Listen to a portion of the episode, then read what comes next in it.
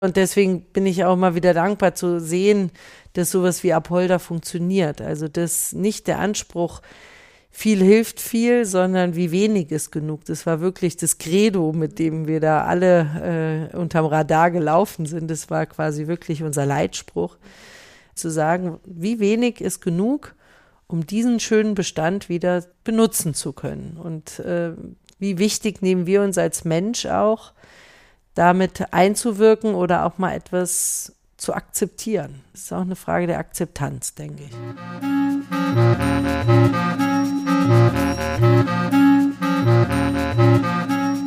Hallo und willkommen zu einer neuen Folge von Morgenbau. Ich bin Anne Isop und begrüße euch zu diesem Podcast. Wie immer geht es in meinen Gesprächen ja um nachhaltiges Bauen. Heute geht es konkret um Gebäudetechnologie und die Frage, wie wenig ist genug. Darüber spreche ich mit Elisabeth Endres. Sie ist Professorin an der TU Braunschweig und beschäftigt sich dort mit der Schnittstelle von Architektur, Haustechnik und erneuerbarer Energie. Ich möchte von ihr wissen, ob wir auch mit weniger Technik auskommen können. Aber keine Sorge, auch in dieser Folge steht ein konkretes Gebäude im Mittelpunkt des Gespräches. Wir reisen dafür nach Deutschland, nach Thüringen, in die Stadt Apolda. Mit dem Zug ist es etwa zehn Minuten von Weimar entfernt.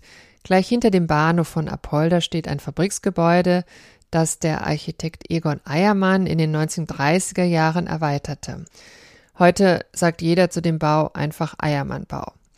Dieser Bau steht unter Denkmalschutz und stand viele, viele Jahre leer, bis die IBA Thüringen hier einzog und den Bau reaktivierte. Tobias Haag und Katja Fischer von der IBA Thüringen haben das Ausbaukonzept selber entwickelt und auch selber gebaut.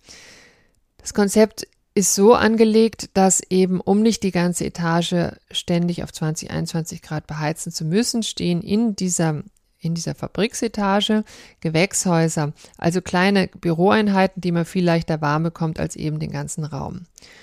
Gemeinsam mit Elisabeth Endres haben sie dann eine Haustechniklösung gefunden, die kaum Eingriffe in die Substanz erfordert.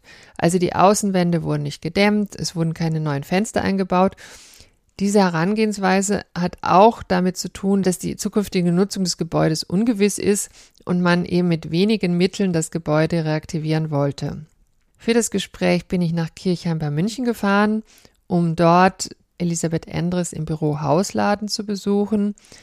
Das ist ein Ingenieurbüro, das ganzheitliche Gebäudekonzepte entwickelt und Elisabeth Endres ist hier Mitglied in der Geschäftsführung. Hallo Elisabeth. Hallo.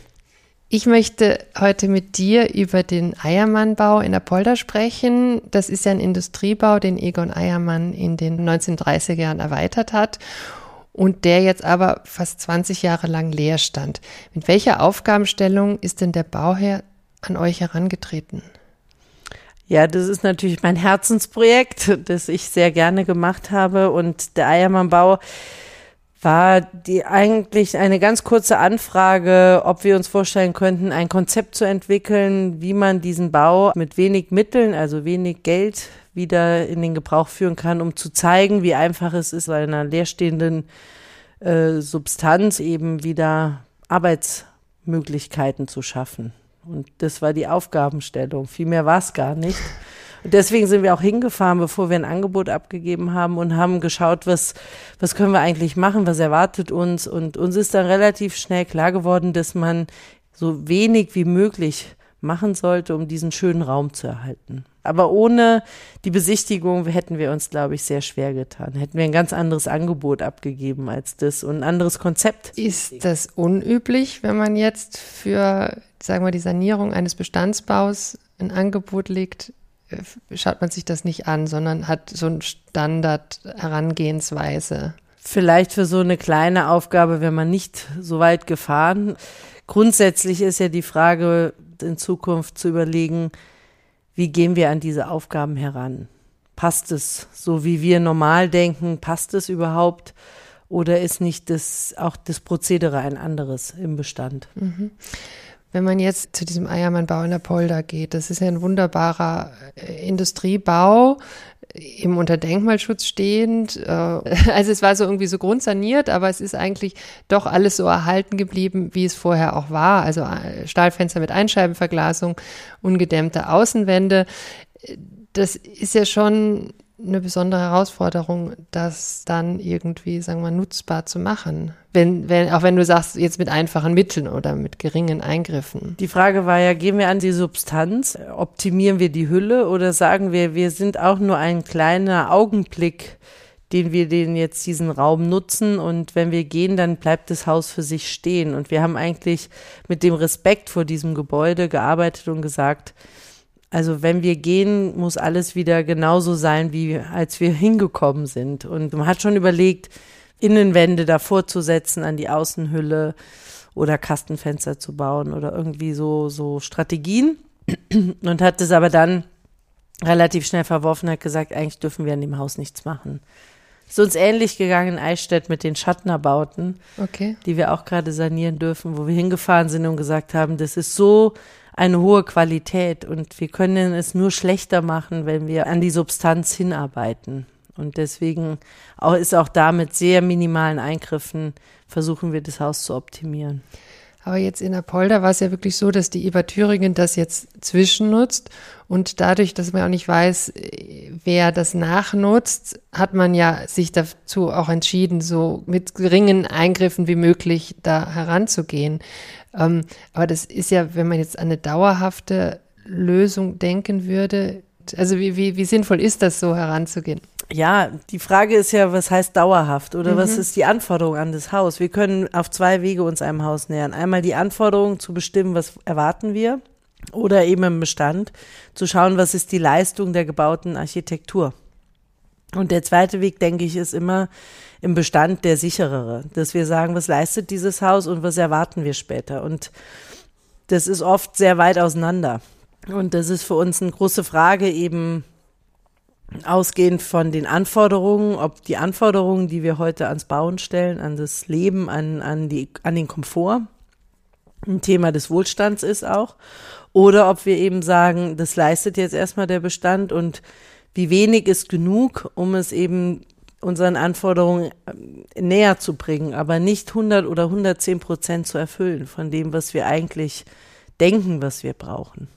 Also dieses, was du sagst, was erwarten wir, das finde ich eigentlich eine sehr schöne, äh, schöne Frage. Und wenn man jetzt dort ist, ist ja also zumindest diese Etage, die die Eber Thüringen jetzt nutzt, hat mir sehr gut gefallen, diese Haus-in-Haus-Lösung. Also die haben ja so, so äh, Standard-Gartenhäuser da auf so Sperrholzsockel gestellt und sozusagen so ein Haus-in-Haus-Konzept gemacht, genau. oder? Vielleicht kannst du dieses Herangehensweise und das Haustechnikkonzept mal erklären? Ja, das ist gar nicht viel Haustechnik. die Frage war eben genau, wie wenig ist genug. Das war so das, auch das Credo, mit dem wir da angetreten sind, dass wir das erreichen wollen.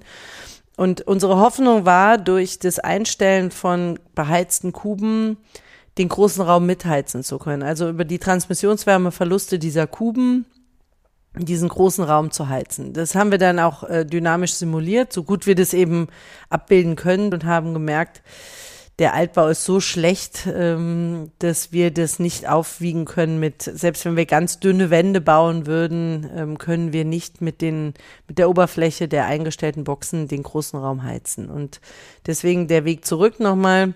Es gab eine Gastherme, die für die Frostfreiheit eingebaut wurde, vor allem der Sanitärkerne, die ja äh, in einem Sanierungsschritt mal vorgenommen wurden.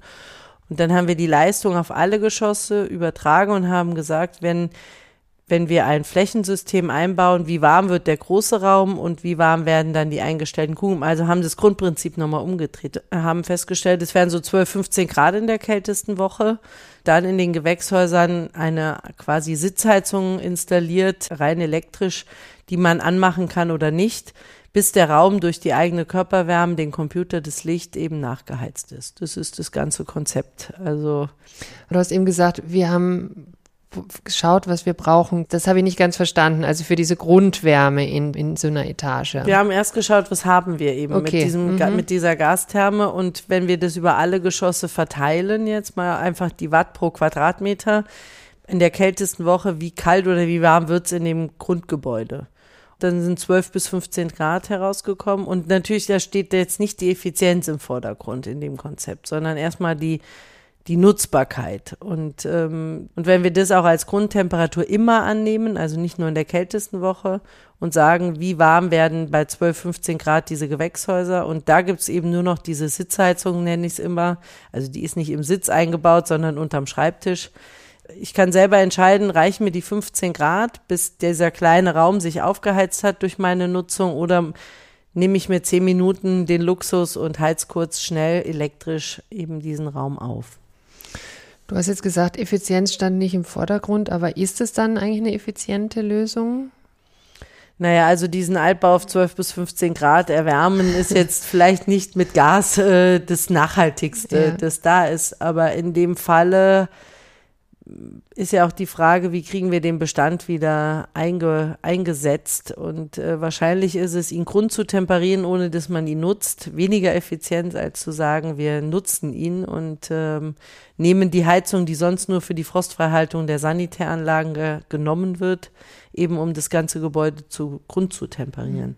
Und wichtig wäre schon, wenn man ihn dauerhaft nutzt, von den fossilen Brennstoffen wegzukommen. Aber das System, dadurch, dass wir auch nicht diese extrem hohen Temperaturen fahren an der Decke, wir haben ja diese Deckenstrahlplatten, könnte man auch auf eine regenerative Energie und eine Wärmepumpe zum Beispiel umstellen. Mhm. Oder eine Abwärme aus dem Industrie, aus dem benachbarten Industriebetrieb, den es auch gibt.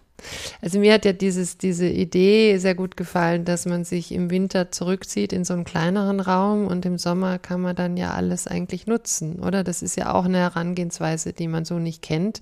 Oder vielleicht früher hat man das gemacht in den Häusern, wo man halt die Küche gewärmt hat und den Rest nicht. Und der Gedanke hat mir eigentlich sehr gut gefallen. Ja, das ist für mich auch immer, das stellt mich immer wieder vor Fragen, ob das, was wir so planen, eigentlich richtig ist. Diese sehr äh, maßgeschneiderte Architektur, die wir heute planen. Und wir merken ja an vielen Beispielen, ich meine, wir sitzen jetzt auch in einem alten Stadel hier im Büro und äh, wir merken einfach, dass eine gewisse Luft und Raum, also nicht nur Quadratmeter, sondern eben der Raum, das Nachhaltige ist, was wir planen können. Und für mich ist eben immer die, der erste Weg, was leistet die Architektur zu fragen. Und auch heute im Schulbau in all diesen Fragestellungen, sie sind sehr maßgeschneidert auf pädagogische Konzepte ob das, ob das Bestand hat und langlebig ist. Das ist für mich schon eine große Fragestellung. Und da denke ich, können wir viel lernen von diesen Strukturen, wie jetzt vom Eiermannbau oder eben diesen alten Stadelstrukturen oder Industriebauten, weil eine große Resilienz da ist. Aber trotzdem ist ja dann so eine Bauweise, ich meine, das war auch natürlich für einen ganz anderen Zweck, wie jetzt zum Beispiel beim Eiermannbau, ist es ja dann doch irrsinnig schwierig, das jetzt in eine dauerhafte Nutzung umzuformulieren oder umzuwandeln, ohne jetzt massiv in die Struktur einzugreifen.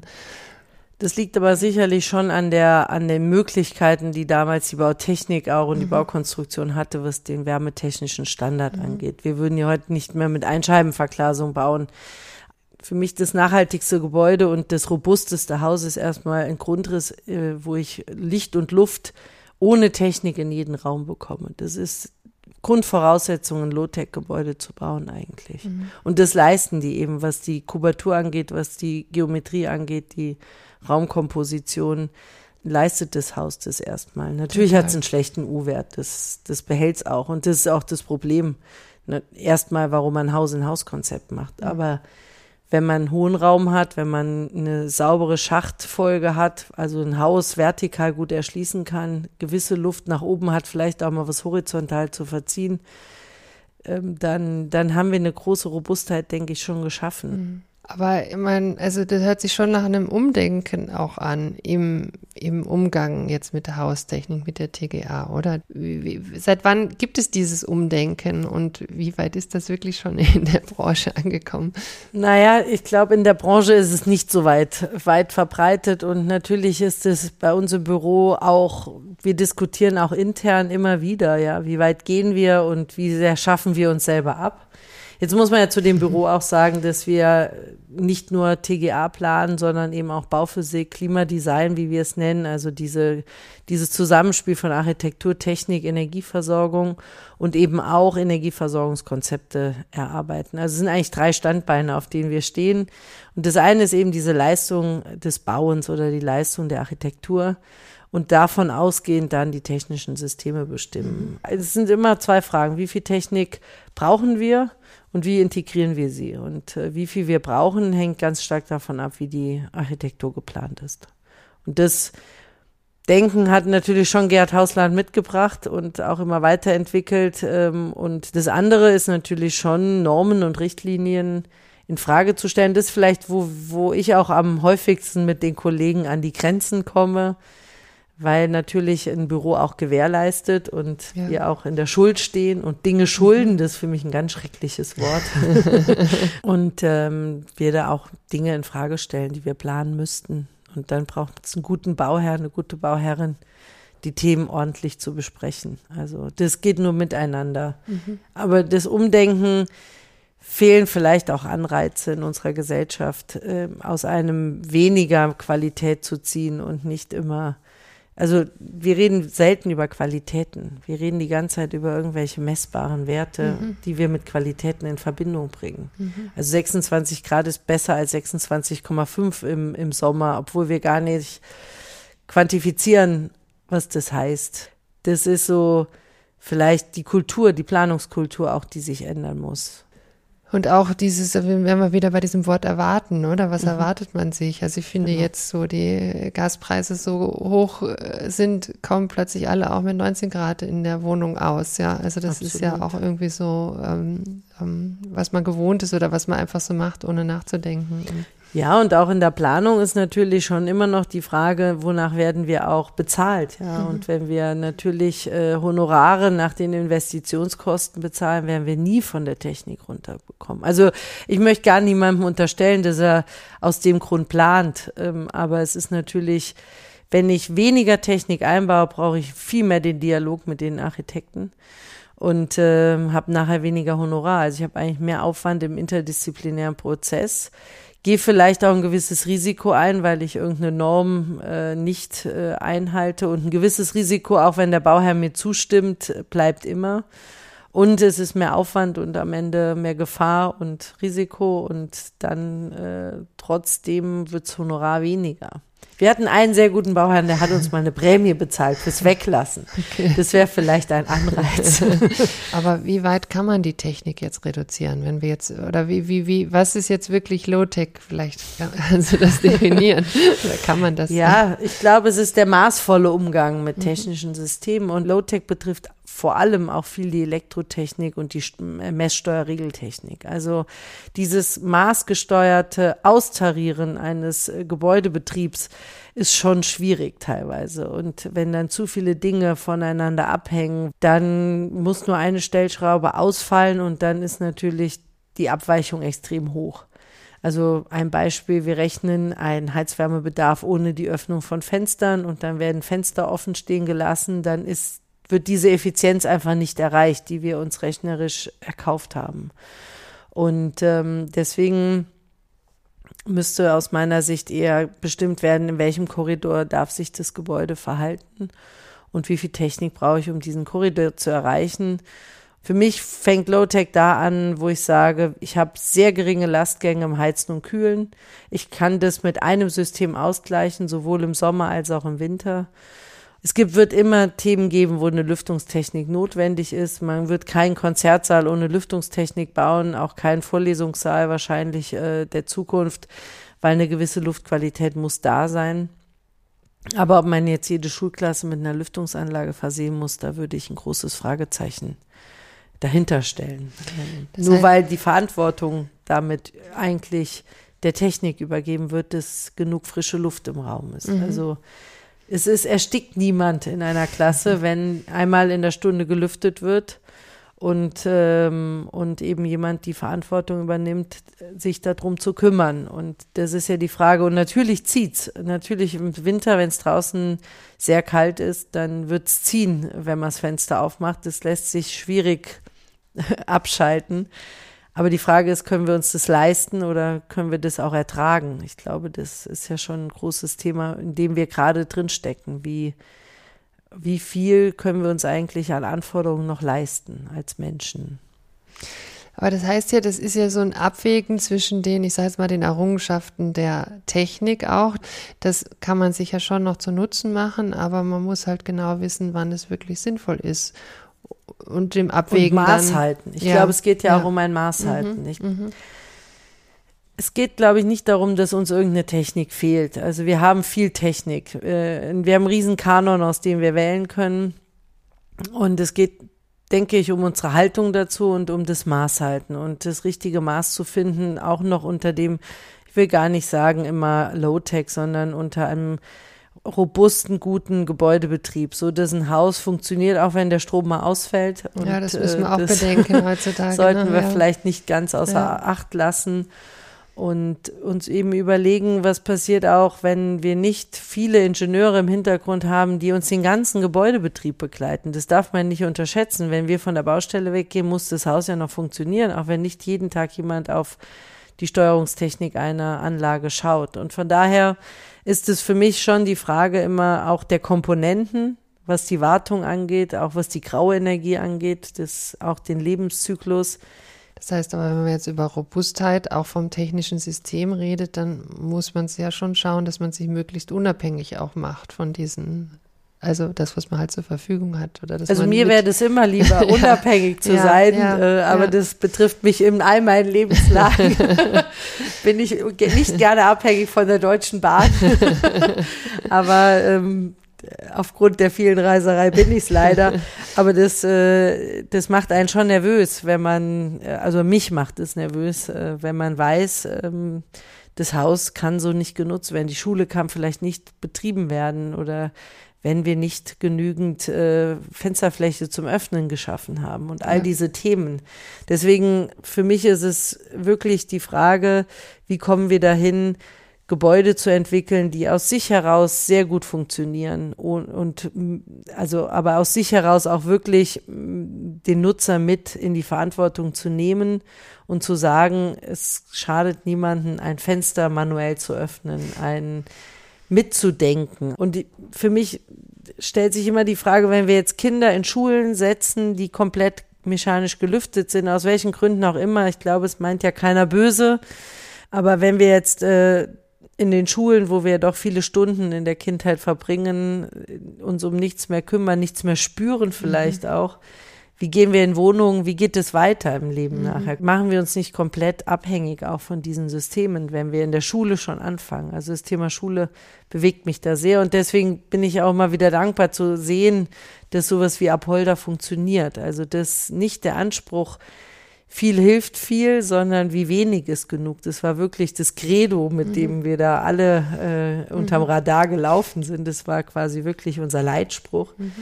Ähm, weiterzukommen mit, mit Tobias Haag, mit Katja Fischer, das haben wir uns immer vor Augen gehalten. Nicht zu sagen, aber wir könnten noch und wir könnten das noch, und wir könnten das noch und wenn wir das haben, dann erreichen wir noch mehr, sondern wirklich zu sagen, wie wenig ist genug, um diesen schönen Bestand wieder benutzen zu können. Und äh, wie wichtig nehmen wir uns als Mensch auch, damit einzuwirken oder auch mal etwas zu akzeptieren. Mhm. Das ist auch eine Frage der Akzeptanz, denke mhm. ich.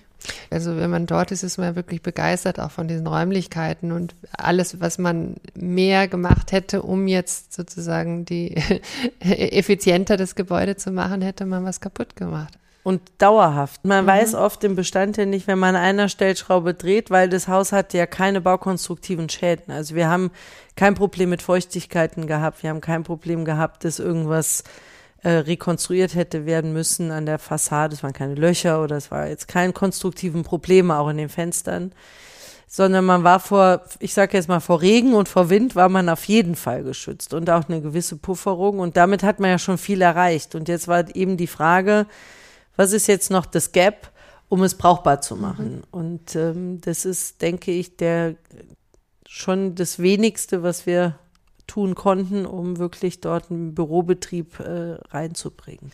Und für mich ist auch immer die Frage an einem anderen Standort, hätte das Gebäude vielleicht gar nicht so lange leer gestanden. Das ist bestimmt das ist so, ja, ja. immer die Frage auch, und die haben wir uns letztens wieder gestellt, was verzeiht man einer guten Architektur, also einer gut gestalteten Architektur, ähm, im Gegensatz vielleicht zu einem reinen Funktionsbau, von dem man dann sehr viel erwartet, weil er nicht so schön ist oder das ist ja eine sehr unbeantwortete Frage Mhm. auch. Die Baukultur, ähm, vielleicht ruft sie mehr Akzeptanz hervor, wenn wir gut gestaltete Räume haben. Jetzt habe ich nochmal eine Detailfrage. In Apolda hat die Katja Fischer gesagt, dass ihr dynamisch berechnet habt statt statisch. Und das hat sie als sozusagen sehr ungewöhnlich auch beschrieben. ähm, kannst du das mal kurz erklären, warum ihr das da gemacht habt und warum das so scheint mir doch nicht so üblich ist, sowas zu machen? Ja, das ist auch wieder diese Fragen der Schulden. Wir schulden eine statische Heizlastberechnung, die wird am Ende der Leistungsphase 3 gemacht, wo meiner Meinung nach alles entschieden sein muss. Und dann fangen wir an zu rechnen im normalen Planungsprozess. Der andere Weg ist, was wir sehr häufig im Büro machen, ist eben, dass wir uns dynamisch anschauen, was auch in einem Gebäude passiert oder was auch dort für Abläufe sind. Also in Apolda das Einbeziehen der menschlichen Wärme, des Computers, des Lichtes in diesem Gewächshaus, zu überlegen, wie lange brauche ich denn, wenn ich es benutze, bis es warm auf 20, 21 Grad ist, würde man nie abbilden können, wenn man statisch mhm. rechnet. Mhm. Wenn wir statisch berechnen, dann berechnen wir das Gebäude so, dass der Worst Case, also dass die Technik, die wir einbauen, den Worst Case abbildet. Wir sagen zum Beispiel, das ist etwas regional abhängig, aber in Bayern sagen wir minus 16 Grad Außentemperatur. Wir nehmen keinen Sonnenstrahl mit in die Berechnung aus. Also das Haus steht immer im Dunkeln. es ist immer minus 16 Grad und die Heizung reicht immer, auch wenn der Mensch keine Wärme abgibt. Es gibt niemand Wärme ab. Wir haben aber Lüftungsverluste und wir haben Transmissionsverluste über die Fassade bei minus 16 Grad. Und die Heizungen sind alle so ausgelegt in unserem Land, dass dieser Worst Case abgebildet ist. Also eine wahnsinnige Überdimensionierung, glaube ich, für wenige Wochen, die es mal in einem Jahrzehnt wirklich dauerhaft minus 16 Grad ist, um dann 20 Grad zu äh, halten eben im Gebäude. Und wenn wir dynamisch rechnen, dann, dann gibt es eben ein, ein Nutzerprofil, und wir sehen eben, da kommen Menschen rein, jeder Mensch gibt 80 Watt in den Raum ab, die Sonne scheint, also es sind die Wetterprofile hinterlegt und es ist etwas näher an der Realität. Und wir können dadurch schon auch weniger Technik oder wir können viel besser abbilden, was in dem Haus wirklich passiert.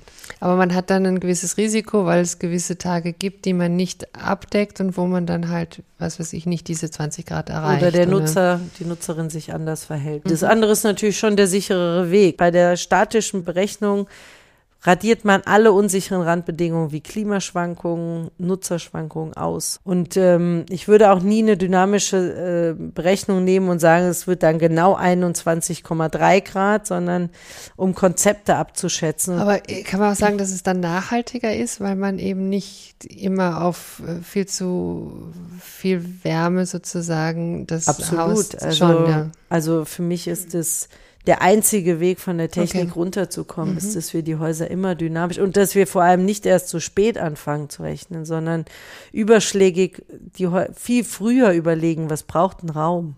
Wie viel Luft ist es? Wie lang muss das Fenster offen stehen? Äh, auch in der Schule. Wie groß muss äh, der Querschnitt sein? Ähm, leistet das meine Fassade aktuell?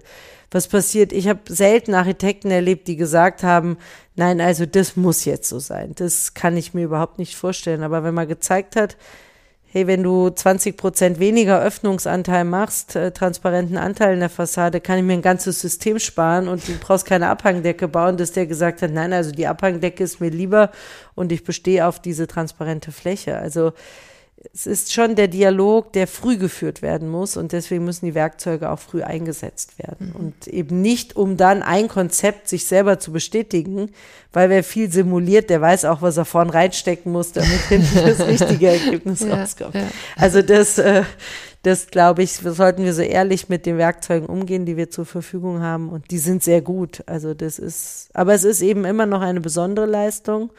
Und wir müssen sehr oft sehr lange kämpfen, um sie bezahlt zu bekommen oder wenn wir sie anbieten, auch rechtfertigen, warum wir es wichtig finden, weil es eben nicht zum normalen Planungsprozess gehört. Ne? Auf der anderen Ja. Seite merken wir jetzt gerade in der Umstellung eben vielleicht von den fossilen Brennstoffen auf zum Beispiel Wärmepumpentechnik, dass wir viele Reserven in unseren Gebäuden haben, also dass wir mit den Heizkörpern, die mal ausgelegt waren, jetzt mit viel weniger Temperatur ah, auch sehr behagliche ah, okay. Verhältnisse bekommen. Mhm, also weil mhm. im Keller die Anlage ist eigentlich ein bisschen überdimensioniert. Wenn wir da weniger Dimensionen reinbringen oder weniger mhm. Leistung, dass es im Raum immer noch reicht, weil die Heizkörper schön groß sind. Also okay. von daher äh, ist es im Bestand tatsächlich gerade gar nicht so schlecht.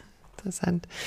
Ähm, ich habe noch eine letzte Frage. Also das, was wir jetzt ja auch gesprochen haben, dass die Architektur viel leisten kann oder auch, wenn sie richtig konzipiert ist, auch Technik ersetzen kann ihr habt ja an der TU Braunschweig, du bist ja Professorin an der TU Braunschweig, auch so ein, so ein Forschungs- oder ihr selber ein Ausbau, wo ihr das auch selber erprobt, oder? Ja, wir haben ein Reallabor, Reallabor quasi ja. gebaut mhm. im eigenen Institut. Ähm, als ich kam, habe ich das quasi angestrebt, äh, zu sagen, ich möchte es auch selber leben, was ich predige und äh, bin in einem relativ schlecht gedämmten Gebäude und auch von der Baukonstruktion 60er, 70er Jahre Hochhaus, zehnter Stock und man hört, wie der Wind durch die Ritzen fegt, auch bei uns auf der, in der Etage. Aber es ist überhaupt kein Denken daran, dass da eine neue Fassade hinkommt im Moment. Und es sind sehr heiße Sommer gewesen und sehr kalte Winter. Es ist das oberste Geschoss, oder? Das vorletzte. Vorletzte, ja, genau. ja gut. es kommt nur ein Zeichenseil drüber und eine Kollegin, also es sind zwölf insgesamt ausgehend von dem, was ist, finde ich eigentlich einen ganz interessanten Ansatz, immer zu sagen, nicht ich hätte gerne, sondern zu eben zu sehen, was, was ist, was habe ich eigentlich schon alles und wie, wie wenig reicht, um es noch besser zu machen. Und dann sind wir den Weg gegangen und haben gezielt äh, Wände gesetzt, äh, temperierte Wände aus mhm. Lehm unterschiedliche Lehmkonstruktionen ausprobiert, also sowohl industriell vorgefertigte ähm, Lehmprodukte, auch Holzfaserplatten mit Wasser durchspült bis hin zu Kupferrohren, ähm, die über Leitung auch funktionieren traditionelle Lehmbauweisen ausprobiert und eben sehr gezielt den Grundriss angeschaut und gesagt, im Sommer machen wir einen großen Raum, mhm. den wir gut querlüften können. Und im Winter können wir uns rund um diese Wände etwas mehr zurückziehen und äh, uns eben lokale warme Klimata suchen. Und im Sommer nutzen wir eben auch ähnlich wie Napolder den großen Raum. es werden auch Gewächshäuser noch gebaut, die sind gerade noch in der, in der Mache ähm, dass wir das dann auch nochmal sagen, wir, bis zu dem kleinsten Nukleus, wo wir uns zurückziehen können. Wir werden aber mehr als die 12 Grad auch so schon erreichen durch diese Lehmwände. Und in den Lehmwänden das warme Wasser und auch das kühle Wasser, vor allem im Sommer, wird dann erzeugt, wenn wir genug Strom im Netz haben, so dass die Photovoltaikanlagen eigentlich abgeschalten werden oder die Windräder aus dem Wind gedreht werden. Wir haben ja viele äh, Stunden im Jahr äh, unsere Netze noch nicht so gesteuert, dass wir das ganze Potenzial aufnehmen können. Und die Stunden nehmen wir und wollen eben über den Lehm wissen, wie tief können wir auch runterkühlen und in diesen, in diesem, in dieser Speichermasse die Kälte erstmal speichern, dass wenn jetzt kein Strom im Netz zur Verfügung ist, das dann auch in dem Gebäude nachhält. Also so diese, so ein Smart Grid gebaut haben und das eben in, ja, das Gebäude einbinden in unsere Netzstruktur. Wie weit ist das jetzt? Also habt ihr schon Erfahrungen? Ja, also ja, die Wände laufen. Ähm, die Wärmepumpe läuft, die Photovoltaik ist montiert, also es geht in großen Schritten voran und der erste Winter ist jetzt die Wand gelaufen. Und man muss sagen, was mich fasziniert an der Etage ist, dass es überhaupt nicht nach Neubau riecht, nach Lösungsmittel, nach irgendetwas, sondern das riecht ganz natürlich in unserem und alle fühlen sich extrem wohl. Jeder, der reinkommt, sagt, was habt ihr ein tolles Klima? Und wir versuchen jetzt, haben im Winter schon einige Versuche gemacht, nur die Wände temperiert, dann auch unsere Heizkörper ausgeschalten. Dann wird schon kalt ähm, in den Eckräumen und dann auch eben gemessen, wie schnell wird's warm, wenn zwei Personen im Raum sind. Und ja, es, wir prüfen am eigenen Leib unsere Strategie und es ist total schön ja. und spannend und findet super ähm, Resonanz. Also viele Besucher sind auch alle eingeladen. Also wir freuen uns sehr, dass das jetzt doch so gut angenommen wird und auch der Lehm tatsächlich, egal was er jetzt auch physikalisch leistet, er macht etwas mit mhm. diesem Raum. Mhm. Und es sind ja, ja, eigentlich nur drei Lehmwände, mhm. die wir gebaut mhm. haben. Ja, schaue ich mir gerne mal an, wenn ich im Sehr gerne. Herzlich willkommen. Also ja.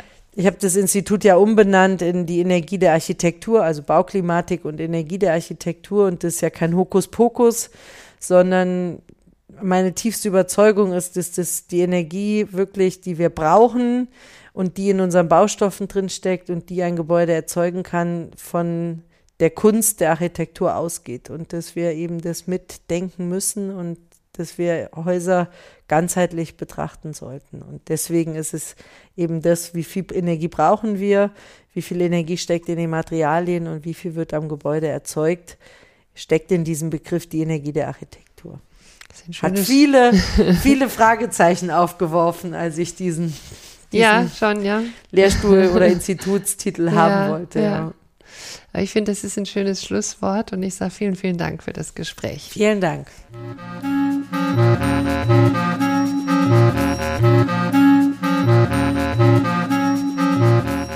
Das war Elisabeth Endres.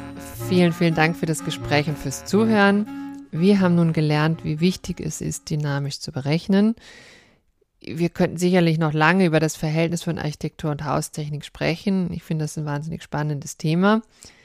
Ihr findet wie immer alle wichtigen Infos in den Show Notes in diesem Fall zu dem Eiermann-Bau in Apolda, zu der Arbeit vom Ingenieurbüro Hausladen und vieles, vieles mehr. Ich freue mich, dass ihr bis hierhin gehört habt.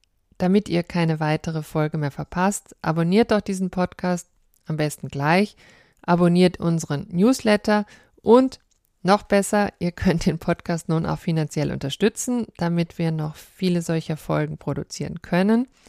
An dieser Stelle auch ein Dank an alle, die das schon tun.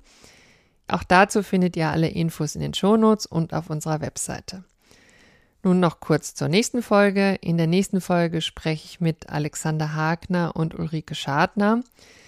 Ihr Büro Gaupenraub ist unter anderem bekannt für das Bauen für Obdachlose. Ich möchte mit Ihnen darüber sprechen, wie es gelingt, aus wenig eine wunderbare Architektur zu machen. Ich sage vielen, vielen Dank fürs Zuhören. Tschüss und bis zum nächsten Mal bei Morgenbau, eure Anne Isop.